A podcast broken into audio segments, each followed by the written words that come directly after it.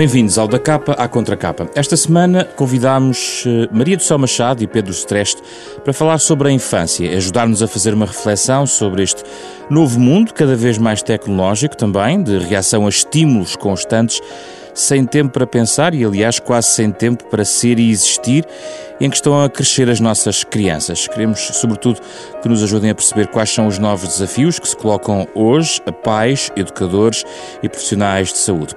Os nossos convidados são ambos autores de estudos da Fundação Francisco Manuel dos Santos, a pediatra Maria do Céu Machado, autora do ensaio Adolescentes, e o pedopsiquiatra Pedro Streste, que acaba de escrever, de resto, um livro sobre hiperatividade e déficit de atenção, lançado já em 2018 pela Fundação Francisco Manuel dos Santos é com eles que vamos falar nos próximos 30 minutos.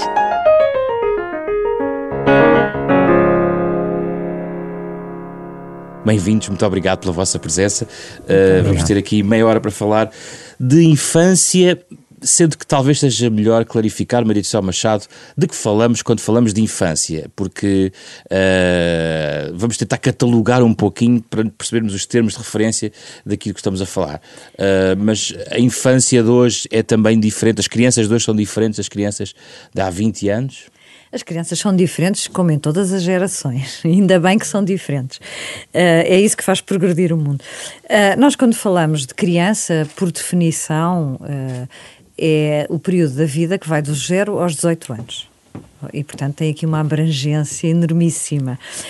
Ao falarmos de infância, normalmente focamos um bocadinho em idades mais jovens e, portanto, digamos que dos zero à idade escolar ou até aos 10 anos. Uh, mas eu gostava que, sem uh, prejudicar aqui outros programas que possam fazer sobre adolescentes, Sim. que olhássemos para a criança realmente dos 0 aos 18 anos, porque é importante todo, todo, toda esta vida. Sendo que os adolescentes consideramos uh, a partir do início da puberdade, não é? Exatamente, a partir da altura em que começam começam a fazer a mudança de idade, início da puberdade, uh, e que é muito variável. Atualmente, talvez em média nas raparigas, cada vez é mais cedo, não é? Ao longo dos séculos.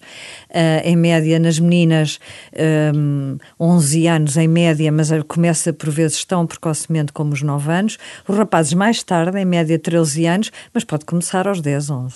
Eu penso que vamos falar aqui muito do contexto social uh, em que crescem as nossas crianças, mas do ponto de vista estritamente biológico, há também aqui alterações ao longo dos anos no que é hoje a criança, inclusive Estávamos a falar antes da questão da puberdade, quando chega cada vez mais cedo, a extensão também do que consideramos depois mais tarde adolescentes.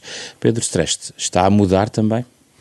Uh, sim, uh, felizmente tudo muda, como disse a professora Maria do Céu, e isso é mesmo uma questão que é importante uh, ter sempre em conta. A, outra grande questão é que as mudanças também elas são cada vez mais rápidas e aquilo que eu penso que nós sentimos é que, por exemplo, mudanças nos últimos 10 ou 20 anos deste século, por exemplo, foram muito mais drásticas do que mudanças de 10 ou 20 anos há 100 anos ou há 200 anos atrás. Por outro lado, há aqui uma questão que também é muito interessante. Eh, de verdade, o, ser humano eh, sempre foi aquele que protegeu durante mais tempo eh, as suas crianças e os seus adolescentes em todo o trajeto que depois vai levar a um plano de autonomia. Um, há questões, como falámos aqui, que tornam uh, os jovens mais precoces em alguns aspectos, como por exemplo do ponto de vista físico, a tal entrada na adolescência, mas também temos visto que uh, há outras questões que do ponto de vista emocional parecem cada vez mais retardar um certo ponto de maturidade ao longo destes últimos anos. Depois tocou num ponto, e isso também pode ser aqui uh, espaço para debate, que de facto as circunstâncias exteriores uh, sociais, os ritmos de vida, a, a, constituição ou desagregação das famílias, as expectativas ou não dos trajetos escolares, etc., também mudaram muito drasticamente nos últimos anos e trouxeram uma realidade completamente nova. Acrescida ainda pela verdadeira mudança da perspectiva de tempo e de espaço que muitos dos pais, até por exemplo da minha geração, não viveram, que é aquela que é marcada e dominada hoje em dia pelo enorme peso de todas as tecnologias. Eh, ótimos tópicos para a nossa conversa. Ainda, ainda voltando à questão do que muda até do ponto de vista biológico, eh, a minha questão é, eh, o que está a mudar é na fase avançada da infância, naquele já o caminho da adolescência, ou a criança de dois anos, três anos é biologicamente muito próxima do que era há, há 50 anos uma criança de dois anos, por exemplo? Não, eh, bem, se põe em termos de biologicamente, Sim. obviamente que a biologia não se alterou assim tanto. É isso. Uh, mas a criança é diferente. É diferente porque o ambiente é diferente e porque os pais também são diferentes, os pais também mudaram. Uh, e depois mudou o tipo de vida. E isso talvez tenha mudado, de, uh, francamente, de há duas gerações, desde há duas gerações. mudou o tempo que se tem para as crianças, mudou a preparação dos pais. Uh, Mudou vez, para melhor? Uh, diria que é diferente. Eu, eu, já vou explicar melhor, mas uh, uma vez um adolescente no, no, no, meu consultório disse uma coisa muito engraçada. Uh, Disse-me assim: para mim, a adolescência é a fase em que os pais se tornam difíceis. e não há dúvida que os pais também se tornam difíceis. Primeiro, porque quando os filhos são adolescentes estão aí nos 40, 50 anos e é uma fase complicada. Um, mas os pais mudaram porque uh, uh, o, o, ritmo da vida moderna é terrível. Uh, até inclusivamente uh, os empregos são muito mais exigem muito mais de, das pessoas. As, as mães começaram a trabalhar começaram fizeram a sua carreira fizeram licenciatura progridem na, na, na, faculdade e progridem na carreira. E querem ter carreira e gostam. Isso é uma das razões porque começam a ter filhos mais tarde um, e, te, e, começando a ter filhos muito mais tarde, ou seja, o que acontecia aos 25 acontece agora ao primeiro filho depois dos 35, obviamente que têm menos filhos, uhum. ou já não têm, porque depois há o relógio biológico. Um, e, e, portanto, um, há menos tempo, quer dizer, chega-se a casa tarde, uh, cansados e ninguém uh, brinca com as crianças. Um, Mas isso não é algo que já está a acontecer. Vamos lá, eu eu ouço esse debate dos últimos 10, 15 anos. Andamos a discutir isso já há 10, 15 anos. Sim. De, Desde o início do século, vá. Do século XXI, sim. Sim, eu acho que sim, mas, mas uma das coisas que, uma das áreas em que realmente, que evoluíram nos últimos 15 anos foi a tecnológica. Ou seja, essa evolução que estamos, sobre a qual estamos a falar, das famílias, eh, eventualmente já vem de há 15 anos, mas a evolução tecnológica uh, nomeadamente os telemóveis, uhum. uh, de última geração, digamos assim. Ou seja, há 15 anos os telemóveis serviam para nós fazermos uma chamada e recebermos uma chamada. Agora servem para estar distraído o dia inteiro e para pôr as crianças distraídas e para não ter que brincar com elas, porque o telemóvel tem tudo, desde que a internet, que o telemóvel tem internet eh, eu acho que o mundo se alterou. e, e... Algumas crianças de 3 anos já, já são postas a comer quando têm dificuldades de alimentação em frente a um tablet, Exatamente. por exemplo, como às vezes vemos por aí Exatamente. em muitas circunstâncias. Aliás, e, por exemplo, a, um... só à custa da imagem, sim, até em espaços vamos, públicos. Vamos é? a um espaço Para acalmar público. a criança. A não, não, vemos consegue, a família é? toda, em vez de estar a conversar, que é uma coisa que me faz sim. impressão. Bem, já me faz impressão quando é um casal sozinho e está cada um com o seu telemóvel. Mas enfim, uh, mas, mas estar a família toda e estar do pequenino ao mais velho, mais o pai e a mãe, cada um com o seu telemóvel. E realmente isto é terrível aqui numa disrupção de comunicação, que, que é uma disrupção uhum. Assumida. Eh, e que é assumida pelos adultos também.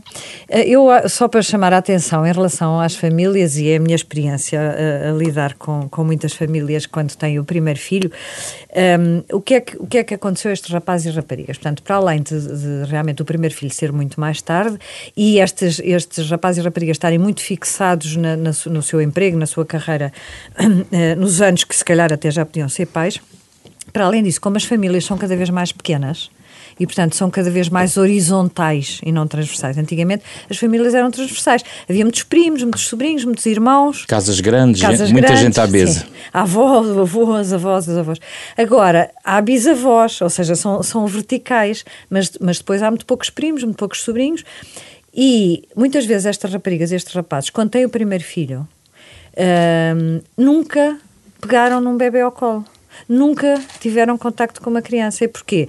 Porque se as famílias são grandes, ou têm irmãos mais velhos, e entretanto já têm sobrinhos, ou têm irmãos mais novos que ajudaram a, a criar. E, e, portanto, eh, muitas vezes chegava-me à consulta uma rapariga, um rapaz, com ar de quem queria fazer o melhor possível e informação não falta, esse também é um problema, um, excesso de informação e depois pouca prática. Mas nunca tinham mudado uma fralda, nunca tinham pegado num bebê ao colo. E o que dá uma ansiedade uh, e uma angústia que eu percebo, e sabe que os bebés uh, sentem a ansiedade do, dos pais ou de quem trata deles para a maneira como pega ao colo. Quando alguém pega ao colo descontraído, está descontraído. Quando se pega ao colo contraído, até parece que se vai deixar cair o bebê. O bebê sente isso e fica angustiado também, enervado, tem ansiedade. Uh, mas por outro lado, já leram tudo, já têm todos os livros possíveis e imaginários, já foram pesquisar a internet. O bebê chorou três vezes e espirrou duas, já foram ver à internet o que é que significa espirrar duas vezes.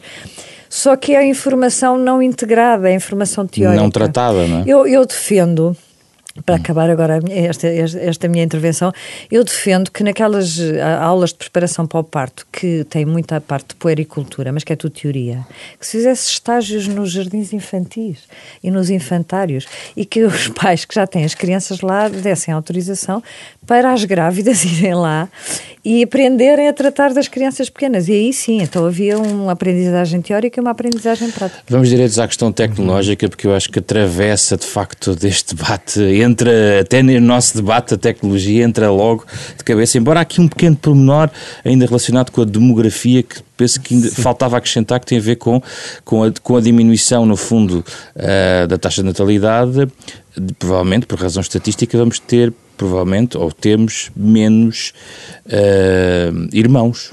Sim. Que, o que, que são apoios fundamentais para uma criança, não é? Uh, a importância dos irmãos também que, foi algo que, que só ainda não sublinhámos, mas é, é, também relevante. Queria que tocasse nisso, mas depois falássemos um pouco da tecnologia, porque até neste livro, sobre hiperatividade e déficit de atenção, a sua reflexão começa em relação à, à natureza pública quase da, da, da, vida das crianças. Está tudo no espaço público, não é? Uh, é verdade. Um, e essa também é uma preocupação.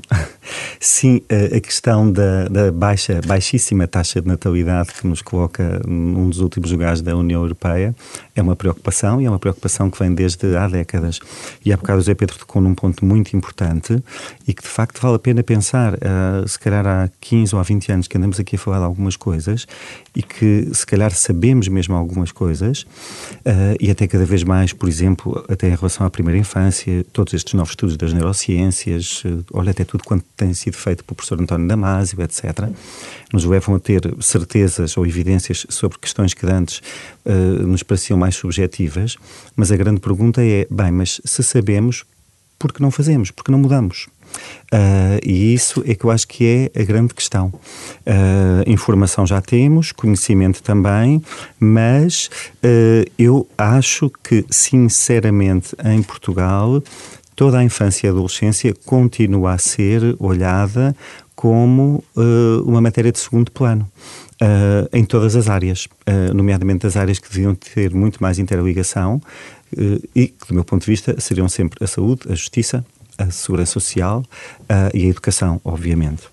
Depois, uh, esta questão do, dos menos filhos, sim, uh, embora cada vez mais crianças e adolescentes também tenham a experiência de contacto com outros pares, também crianças e adolescentes, porque cada vez mais os pais também se separam e reconstroem relações. Uh, e, portanto, também há muitas crianças que, obviamente, nós, nos conhecemos, que nós conhecemos, não têm um irmão daquele pai e daquela mãe, mas têm irmãos da mãe, irmãos do pai e das pessoas com quem o pai e a mãe, por exemplo, estão uh, atualmente. Com uma exigência adaptativa também completamente, completamente diferente. Depois, uh, há esta questão, uh, de facto, da, da, tecnologia. E aí sim, e era aquilo que eu estava há pouco a, diz, a dizer, uh, é que, de facto, as grandes as mudanças são, são sempre grandes e são muito rápidas hoje em dia. E, e é isso que também para nós é um desafio interessante. Note, e já agora só num bocadinho de parênteses, que eu não sou nada adepto daquela velha frase de ah, no meu tempo é que era, de antes é que nós brincávamos muito e era bom, etc. Um, porque, olha, a minha infância nós, era uma tristeza, nós tínhamos televisão a preto e branco, à meia-noite acabava, e no dia em que eu fiz 13 anos vi pela primeira vez a televisão a cores, que era o dia da RTP, 7 de março, com o Jessida a cantar uh, Adia ou Adia. E, portanto, dizer isto hoje em dia a um adolescente adolescente de 13 anos é deixá-lo perplexo perante a nossa própria vivência. Portanto, são, são coisas diferentes, não são Mas- coisas mas piores necessariamente. Não, não não é? televisão, mas já tinha lido não sei quantos livros. Sim, um por dia nas férias. Exatamente, mas ah, sim, sem dúvida nenhuma. E hoje em dia, por exemplo, pôr os miúdos a ler ah, é uma dificuldade imensa, ah, entre outras coisas. Mas há aptidões e há outras capacidades que, de facto, as crianças e adolescentes também desenvolvem. As tecnologias também têm coisas boas. Agora, a questão mais complicada, ah, e é também um pouco sobre isso que é centrada aqui a questão do livro da hiperatividade e da déficit de atenção, é que, de facto, hoje em dia, e como também disse a professora Maria do Céu, ahm, o tempo à volta do qual gira uma família e se movimenta uma criança ou um adolescente é de facto eh, algo de muito diferente, porque é muito exigente. E de facto, muitas das vezes também quando perguntamos aos pais porque é que, por exemplo, eles não têm mais filhos, para além das questões económicas, eles dizem sempre falta de tempo. Ah, e os miúdos também dizem exatamente a mesma coisa, que têm falta de tempo para, por exemplo, eh, estar com os pais. E os telemóveis, e, e como disse a professora Maria do Céu, que há uns anos serviam, por exemplo, para telefonarmos, hoje em dia servem quase para tudo, menos para isso, e põem de facto as pessoas muito em contacto, mas não as põem em verdadeira relação. Uh, estão os quatro à mesa, por exemplo, uh, a mandarem mensagens uh, e estão em multicontactos. Se calhar um filho está no Instagram com o outro colega, o outro não sei o que, o pai e a mãe também, mas em verdadeira relação, aquele núcleo familiar não está, nem aqueles miúdos estão uns com os outros. Ocupam os vazios Exatamente. naquela mesa. Sim, sim. Eh, e depois eh, espera-se e exige-se também hoje em dia dos mais pequenos uma resposta que também por vezes é cada vez mais multitasking. Ahm, olha, vai à escola, a seguir à escola não te esqueças tens mais esta explicação, depois tens mais esta atividade. Chegando a casa tens mais o trabalho de casa que é imenso. Agora ao sábado ou ao domingo tens isto, isto e aquilo. E portanto há um sobrepovoamento que também não deixa o espaço suficientemente livre para a criança estar, ser, brincar, ler, uh, vir cá para fora.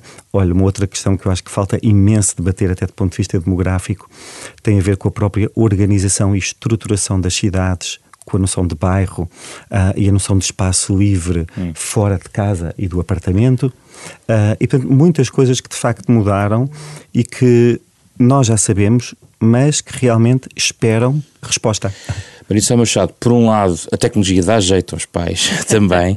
Por um lado, até tem lado positivo. Por exemplo, em- em, eh, aconteceu durante a crise, muitos pais tiveram que, alguns, uma parte do casal teve que emigrar e as plataformas permitiam falar à noite uma criança com o seu pai que estava longe. Isso é um outro lado da tecnologia. Mas há uma grande preocupação sobre aquilo que a tecnologia está a provocar nas nossas crianças. Uh, do que se vai lendo, do que os especialistas vão debatendo, há linhas estratégicas para tratar deste, deste assunto? O que é que pode ser feito para travar? Por exemplo, uma, uma, uma, questão, uma questão recente é a questão do peso dos youtubers, por exemplo, que se tem falado muito nos últimos dias e a, e a forma como entram na, na, nas nossas crianças. Ou, ou da dependência dos videojogos, por, Por exemplo. Que a Organização Mundial de Saúde já declarou Já é, finalmente declarou como doença. como, como doença. há muito pouco tempo. Uma, Foi, há um mês, ou do- ou- sim, nem sei. Eu, já- eu acho que já foi em 2018. Já. Ah, um, como, como em tudo na vida, as- é engraçado que as, as crianças, mesmo naquelas idades das birras, eh, que, se- que é aí dois, três anos, como na adolescência, que é quando, enfim, têm que ser rebeldes e revoltados para, para crescerem e para se tornarem adultos, mas gostam de regras. Porque as regras dão segurança e os pais têm que perceber isso. Se a criança sabe qual é a regra em relação àquela situação, ela pode de vez em quando não cumprir. Mas se não houver regra nenhuma, muitas vezes o que acontece é que os pais dão o telemóvel, têm um trabalho para acabar, estão aflitos, não tiveram tempo de fazer o jantar, não sei quê, e dão o telemóvel, deixam-nos estar com os videojogos não sei quanto tempo. Mas depois no dia seguinte vêem na televisão que é uma doença e vão-lhes tirar o telemóvel, o computador, a dizer não, não podes jogar mais, só podes jogar ao fim de semana. Não pode ser assim, não é? E, e, portanto, o que é que a criança vai fazer? Vai, vai insistir e ser teimosa tanto quanto conseguir para eh, conseguir o que ela quer. Mas há aqui um paradoxo, porque por um lado estão a dizer que já- estes pais já leram quase tudo, provavelmente já leram esse serviço todos, o que está a descrever é uma reação do que, vão, do que se vão informando, mas dá a ideia que permanece uma iliteracia é, há um pais é, nesta é, matéria. É, é, há um gap enorme entre, entre a informação e o conhecimento. conhecimento. É, é. Mas, portanto, uh, uh, em qualquer idade tem que haver regras. Não devem ser muitas, porque senão não se cumprem. Mas as que há são para cumprir. E, portanto, se ficar estabelecido, obviamente que aos dois, três anos, o, o tempo que se fica com o telemóvel ou com o jogo ou com os desenhos animados, são os pais que controlam, e não tem, não tem, uh, não tem dúvida. Mas, por exemplo, e aos seis, sete, ou a partir daí, Uh, se, não houver, se não houver regras, não pode acontecer, e, e, isso acontece muito com os pais atualmente, que no dia em que estão bem dispostos Uh, dizem podes ficar duas horas, no dia em que chegam estourados a casa dão uns berros e, e, dizem não podes ficar nada, etc. Ou no dia em que têm que acabar um trabalho dizem hoje podes ficar quatro horas porque o eu tenho que acabar que dá, sejam firmes nas regras, é isso? Exatamente, e portanto uh, por exemplo, uma criança não deve ter o seu telemóvel, eu não sei o que é que acha o Pedro Stretch, mas eu diria 12 eh, anos, enfim, em situações muito especiais, acho que 10, eventualmente 10 anos, mas 12 anos seria a idade para dar telemóvel. E não antes disso. E os pais dizem, ah, mas leva para a escola, pode acontecer alguma coisa. Se acontecer alguma coisa, a escola Sim, telefona. Há, há meninos da escola primária com iPhones, não é? Não Aí, exatamente, com iPhones Sim, é que custam não sei Sim, é quanto. É Estamos a fazer publicidade. uh, com, smart, com smartphones, pronto. Uh, uh, isso é a primeira regra. Mas eles chegam quase a dizer, a Francisquinha tem, o Zezinho tem. Toda a gente da minha turma tem. Gente da minha uhum. turma tem saúde, não é? Portanto, não, isso tem que ser uma regra. E, portanto, eu, eu, diria 12 anos, com algumas exceções que podem ser úteis. Uma criança que já está no quinto ano, tem 10 anos ou 11, já está no quinto já ano, onde seja de escolaridade, claro. já tem autonomia, vai e vem sozinho. Enfim, acho que é aceitável, só que não deve ser de última geração, nem deve ser, não é? Quer dizer, pode ser um, um telemóvel simples. Uh, isso é um aspecto. O outro aspecto é que deve haver regras durante o, uh, o tempo de aulas.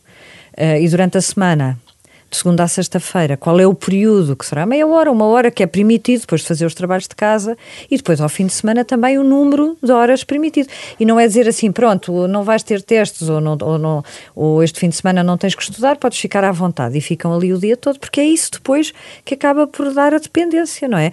E, ou seja, a criança depois não percebe que no fim de semana a seguir, afinal, já não pode, ou até nem percebe que no fim de semana a seguir os pais lhe digam hoje vamos fazer um programa em família, vamos sair, vamos dar um passeio e ele diz não, eu quero ficar em casa como no fim de semana passado com o meu, meu jogo. Uh, Pedro Streste, um, um nota sobre isto, eu gostava ainda de avançar à questão da, da hiperatividade, mas ainda sobre esta questão da tecnologia, a sua, a sua perspectiva. Sim, eh, eu, estou completamente de acordo. Acho que as tecnologias têm coisas ótimas e, e, e, há muita coisa que hoje em dia é centrada nela e que os miúdos também ganham e, e conseguem ter uma, uma perspectiva até muito mais global das coisas. Agora, que sobre isso continuam a precisar do filtro dos adultos, sem dúvida nenhuma, também, uh, e que continuam a precisar que sejam os adultos a fazer um pouco esse balizamento, também sem dúvida. E aqui é que, de facto, uh, a questão das regras acaba por se tornar muito fluida, e eu até diria mais uma outra coisa, em casa e por vezes em escolas. Uh, há escolas que, por exemplo, dizem assim: até ao sexto ano os meninos não podem trazer telemóveis para a escola ou até ao quarto ano. Ou não podem, por exemplo, trazer jogos eletrónicos para brincar no recreio. E é regra da escola.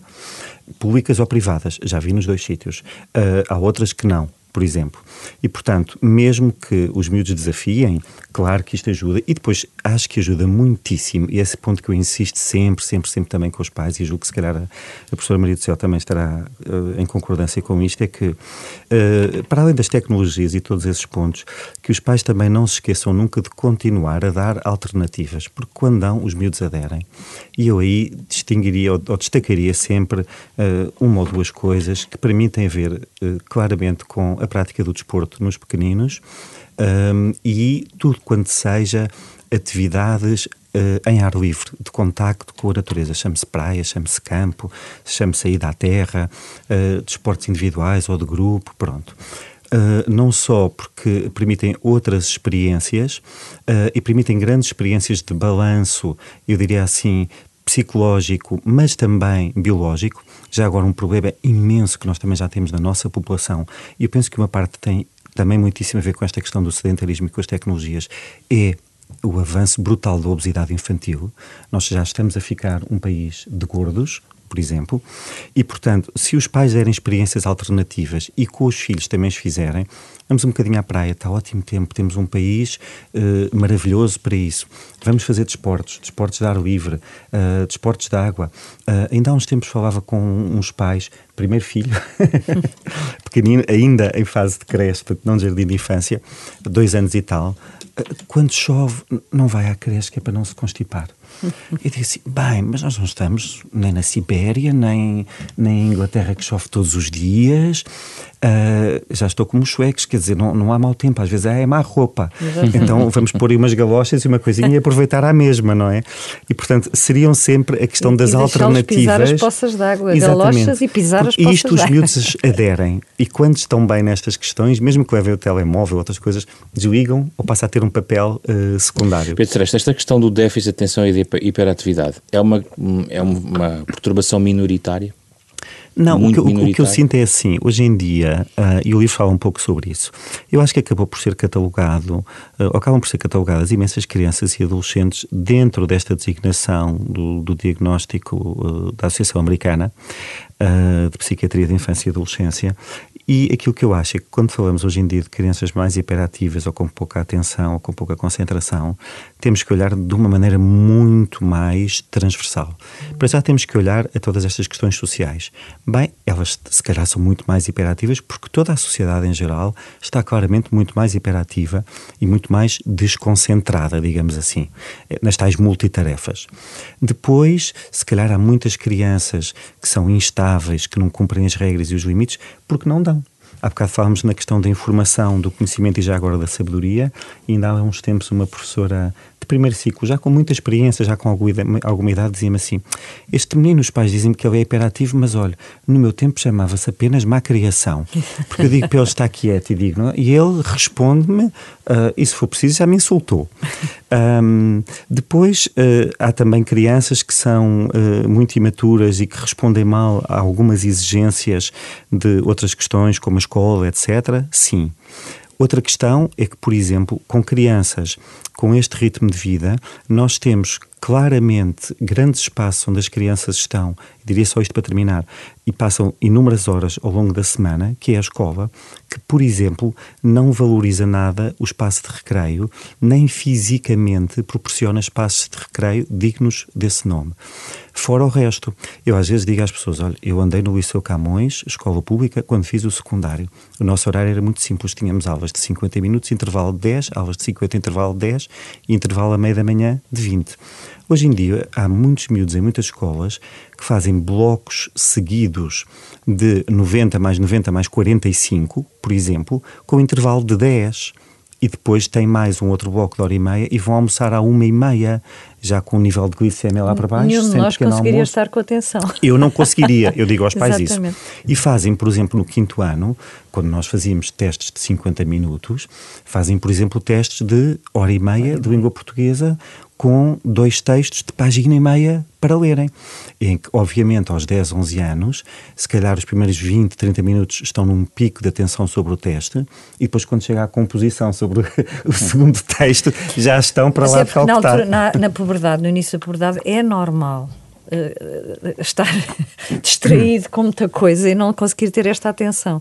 Eu, eu nem sei o que é que está na base dessas alterações, também já tenho pensado nisso. Quem é que inventou, quem é que achou que pedagogicamente estava mais certo conseguir ter as crianças atentas uh, 90 minutos em vez de ter 50? A, a, Os... a ideia original eh, não estava mal, só que depois tornou-se impossível e deturpada, porque a ideia original pressuporia um enorme tempo experimental, de trabalho de grupo, Sim. etc. Pronto. Mas não, tornou-se simplesmente matéria atrás de matéria. E, e há, um, há só um tópico, estamos mesmo a acabar o nosso programa. Eh, há aqui uma questão que não falámos que tem a ver com o consumo de medicamentos em relação a algumas destas perturbações. Isso não é uma preocupação no, na criança? É, é uma preocupação. É, é, é uma preocupação dupla.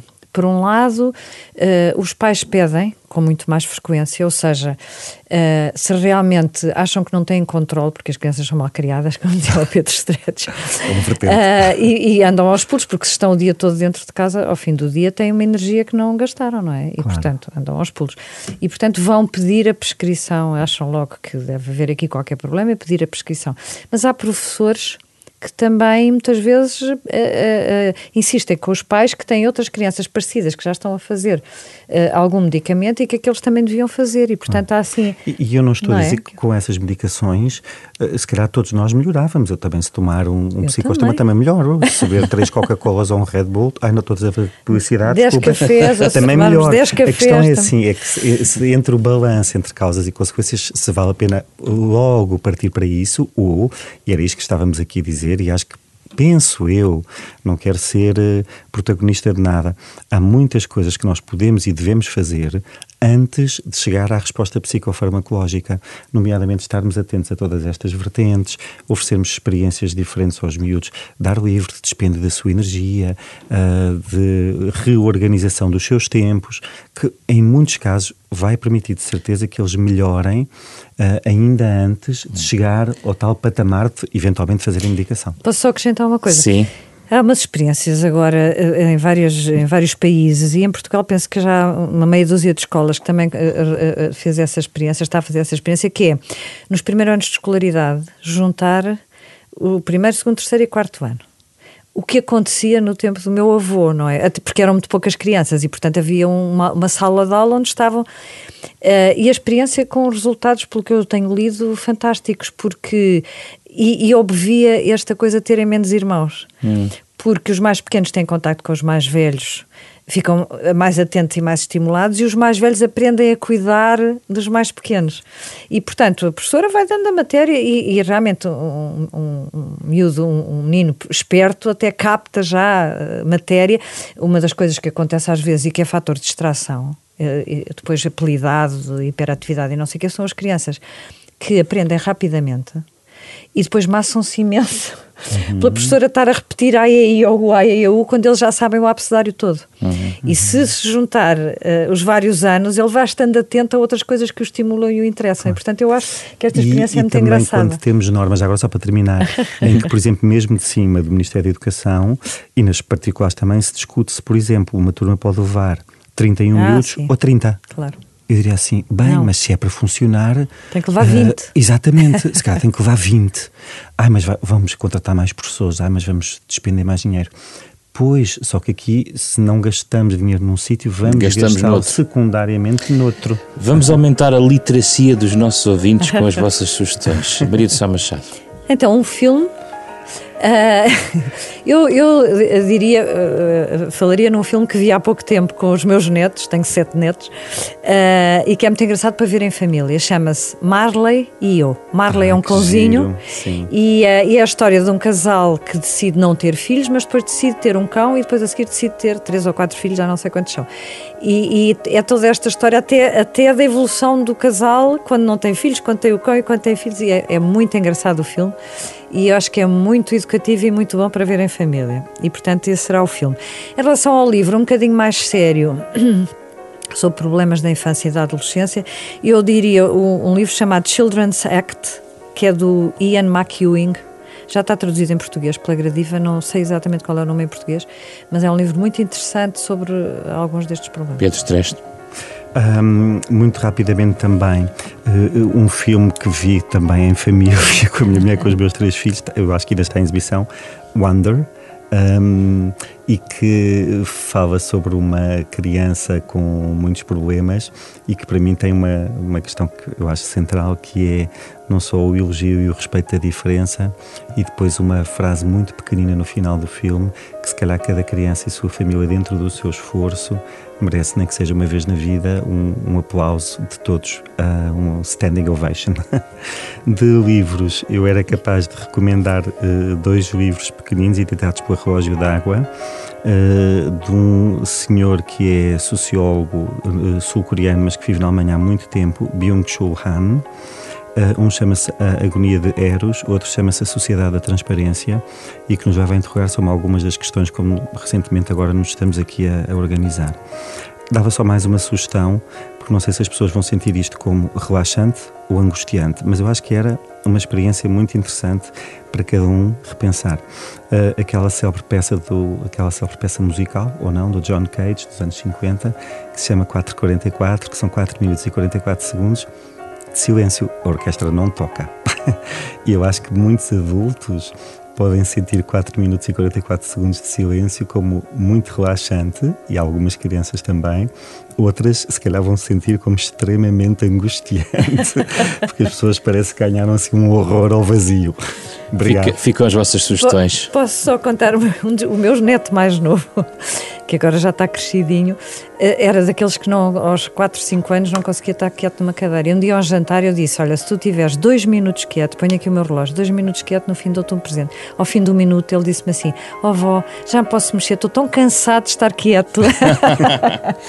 é isso. Muito obrigado pela vossa presença. É o som do genérico de Mário Lajinha, que termina, como sempre, este da capa à contra capa, um programa da Renascença com a Fundação Francisco Manuel dos Santos, para debater, conhecer e pensar Portugal e os portugueses. A equipa, José Pedro Frazão, Ana Marta Domingos na produção. Esta semana contamos com o apoio técnico de Rui Glória, sonorização de André Peralta. Pode ouvir às nove e meia da manhã, aos sábados, na Renascença, e também podcast nos suportes digitais habituais, ainda e sempre em rr.sap.pt. Até para a semana.